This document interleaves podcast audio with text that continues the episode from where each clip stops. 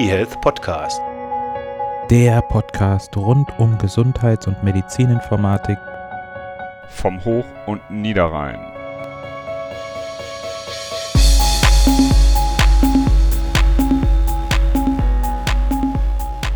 Hallo und herzlich willkommen. eHealth Podcast Folge 132, die letzte Folge vor der DEMEA, dem Branchentreff, wo wir auch sein werden und wo Renato am Ende dann nochmal kurz sagen wird, wie ihr uns treffen könnt, wenn ihr uns treffen wollt. Und heute ist eine ganz besondere Folge, nämlich heute geht es um die Akademie. Genau, und deswegen machen wir einmal einen kurzen Hinweis auf Werbung in eigener Sache, denn wir machen diesmal für uns selbst Werbung. Werbung für uns, denn was können wir alle am besten. Wir sind alle drei Professoren und erzählen den ganzen Tag über lustige Themen der medizinischen Informatik. Und genau das haben wir pandemiebedingt auch lange Zeit virtuell machen dürfen an der Hochschule und haben eine interaktive Lernplattform für diese ganzen E-Health-Themen aufgebaut, die Digital Avantgarde Akademie. Und warum haben wir das eigentlich gemacht, Christian? Das haben wir gemacht, weil wir vor anderthalb Jahren in die Glaskugel geschaut haben und gesehen haben, dass in Zukunft wahnsinnig hoher Personalbedarf bei den Softwareherstellern, bei den Krankenhäusern sein wird. Nicht nur wegen des Krankenhauszukunftsgesetzes, sondern auch der Telematikinfrastruktur und der generell immer stärker werdenden Digitalisierung im Krankenhaus. Und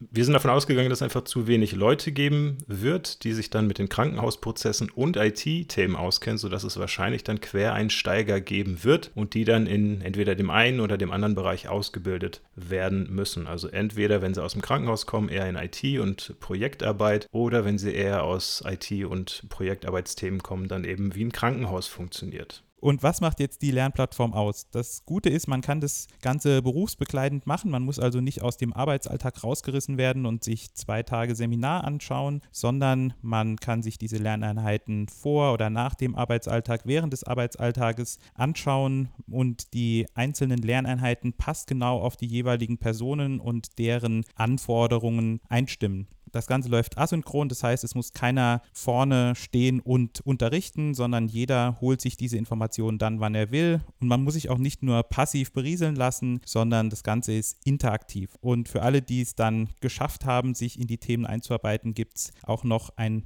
Zertifikat. Das heißt, es werden Fragen gestellt, um nachzuschauen, ob die Dinge auch wirklich hängen geblieben sind. Und dann hat man nachweislich etwas gemacht und kann zeigen, ich habe mich mit dem Thema beschäftigt und bin in dieser Thematik drin. Ja, dann schauen wir doch mal, wer diese alle sind. Das könnten sein die IT-Mitarbeiterinnen und Mitarbeiter, die vielleicht jetzt nicht gerade ganz frisch medizinische Informatik studiert haben und sich auf dem Laufenden halten wollen über aktuelle Entwicklungen, Standards, Interoperabilitätsthemen. Das können Mitarbeiter aus dem Projektmanagement sein, die jetzt im Rahmen von KZG-Projekten mit diesen Themen wie Anforderungsmanagement konfrontiert werden. Es kann aber auch was sein für Entscheidungsträger, die einfach eine Übersicht bekommen wollen, damit sie sagen können, ich habe eine Möglichkeit, Möglichkeit, Dinge zu entscheiden und habe einen gewissen Einblick in diese Systeme oder auch Personen, die für Daten und Prozesse im Krankenhaus verantwortlich sind, um dort die Besonderheiten zu verstehen und diese ganzen einzelnen Projekte oder diese einzelnen Softwareprodukte, die vielleicht beschafft werden, miteinander zu verbinden und ganzheitlich zu denken. So, jetzt Butter bei die Fische. Was, was sind denn da für Themen geplant? Was kommt da vor? Wir haben die vorher aufgeteilt. Jeder stellt also einen Bereich vor und da wurde mir vermutlich extra syntaktische und die semantische Interoperabilität zugelost Toast. Das ist ja das, was ich, glaube ich, in jeder Folge sage und auch schon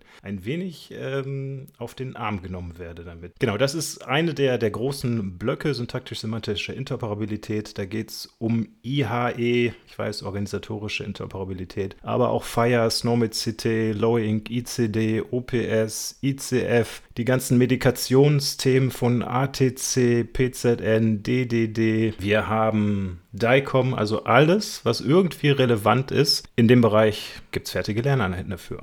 Und wenn man sich dann diese ganzen Begriffe angeeignet hat und weiß, um was es da geht, dann kann man schauen, wo man das Ganze einsetzen kann. Und zwar geht es dann um Krankenhausprozesse. Wir schauen uns verschiedenste Krankenhausprozesse an, zum Beispiel Auftragskommunikation oder wenn es um die Arztbriefschreibung geht, also Befund- und Dokumentenmanagement. Wir gucken uns auch noch Medikation an, das OP-Management, Terminmanagement, ganz, ganz viele Dinge. Ich habe jetzt nur einen Teil davon aufgelistet. Also alles, was an Krankenhausprozessen wichtig ist, kommt dort zur Geltung und außerdem auch die Software, die im Krankenhaus eingesetzt wird. Da ist ganz klassisch natürlich das Krankenhausinformationssystem, also das KISS, aber auch die anderen kleineren Systeme, RIS, PDMS, PAX, Archivsystem und so weiter. Alle diese Systeme kriegen ihr eigenes kleines Kapitel und werden besprochen. Und wenn diese Software im Krankenhaus eingeführt wird oder verändert wird oder neue Produkte beschafft werden, dann erfolgt das in der Regel in IT-Projekten und deswegen schauen wir uns an, was sind denn IT-Projekte, was versteht man unter IT-Projektmanagement, gehen über die verschiedenen Projektphasen von der Initiierung über die Planung bis hin zum Abschluss, schauen uns die Projektmodule an, die eine Rolle spielen, wie sieht eigentlich eine Spezifikation aus, wie kann die Systemauswahl gelingen? Und wie gelingt es letzten Endes erfolgreich Projekte einzuführen. Genau, dann auch ein Thema im Bereich Methodik. Äh, Geht es um Requirement Engineering oder Software Engineering. Sowohl Hersteller, für die ist das klar, aber auch für Krankenhäuser ist es durchaus wichtig, wenn man Anforderungen, die man vielleicht an den Hersteller schicken möchte von Software, die sauber formuliert, dass wirklich nachher genau das rauskommt, was man braucht und nicht vielleicht das, was formuliert wurde. Also Requirements Engineering ist ein großes Thema. Wie kann man Anforderungen erheben, priorisieren, ganz praktisch dokumentieren? Was sind Personas, aber auch wie kann man diese Anforderungen nachher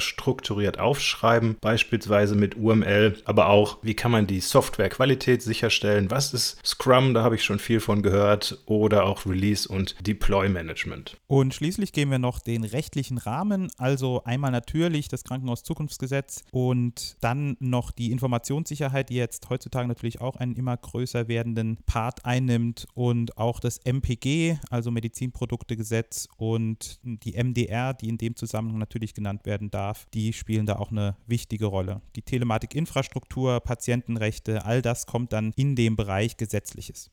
So, also sehr viele Themen. 140 Stück haben wir schon fertig von diesen Lehreinheiten. Und da ist es so, dass man sich nicht einfach morgens einen Kaffee holen kann und dann vor dem Rechner parken kann, sondern man muss auch aufpassen, denn regelmäßig alle paar Minuten gibt es einen kurzen Cut und dann werden Fragen gestellt zu den Inhalten und nur wenn man die richtig beantwortet, dann geht es weiter. Wenn man eine gewisse Anzahl von diesen Lehreinheiten beendet hat, dann gibt es irgendwann einen Test. Es gibt also Zertifikatsfragen. Wenn man die richtig beantwortet, gibt es entsprechend ein Zertifikat. Und es ist auch so, dass es gerade bei größeren Themen unterschiedliche Tiefe gibt, wie man dort einsteigen kann. Wenn also eher etwas Oberflächliches reicht, kann man sich die Einstiegslehreinheiten dazu angucken. Wenn man aber tiefere Kenntnisse möchte, dann kann man sich vielleicht noch zwei Vertiefungslehreinheiten dazu anschauen. Was wir auch noch gemacht haben, wir haben fertige Pakete. Das heißt, wir haben Pakete für einzelne Fördertatbestände, wir haben einzelne Pakete für unterschiedliche Berufsgruppen. Das heißt, da haben wir fertige Stundenpläne sozusagen ausgearbeitet. Und um dauerhaft am Ball zu bleiben, gibt es noch so ein paar extra Features, die wir eingebaut haben. Einen Vokabeltrainer, damit ihr die Abkürzungen auch so schnell aufsagen könnt, wie Christian gerade seine Standards in der Vorstellung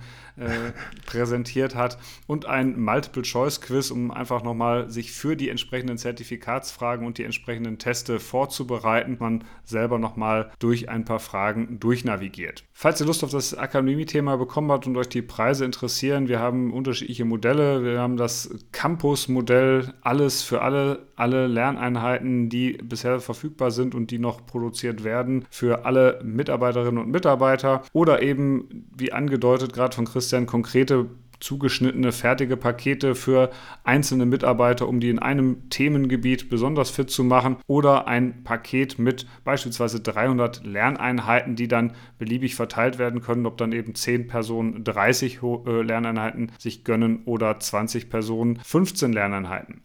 Für alle, die jetzt Interesse bekommen haben, wir sind zu finden auf der Dimea, wie praktisch, dass die jetzt bald anfängt. Und zwar sind wir in der Halle 4.2 am Stand 111. Im Vorfeld ist es da sinnvoll, dass man Termine mit uns ausmacht. Und zwar gibt es entweder die E-Mail-Adresse akademie at digital-avantgarde.de oder wenn man uns über unsere Podcast-Adressen erreichen will, dann unsere Vornamen, also Renato, Christian oder Bernhard, at ehealth-podcast.de. Gut, vielleicht machen wir auch noch ein E-Mail-Alias, der heißt unsere Vornamen. das ist der E-Mail-Verteiler, also wenn jemand an unsere Vornamen ein super Witz zum Ende. Das war es auch schon. Äh, ich hoffe, das hat euch interessiert. Wir sind ziemlich sicher, dass das hilfreich ist, um jetzt den Riesenberg an Arbeit, der auf die Krankenhäuser und auch die Softwarehersteller zukommt, etwas besser bewältigen zu können. Ja, und wir würden uns freuen, wenn wir euch auf der Demea sehen. Macht's gut. Ciao, ciao. Ciao. Tschüss. eHealth Podcast. Der Podcast rund um Gesundheits- und Medizininformatik vom Hoch- und Niederrhein.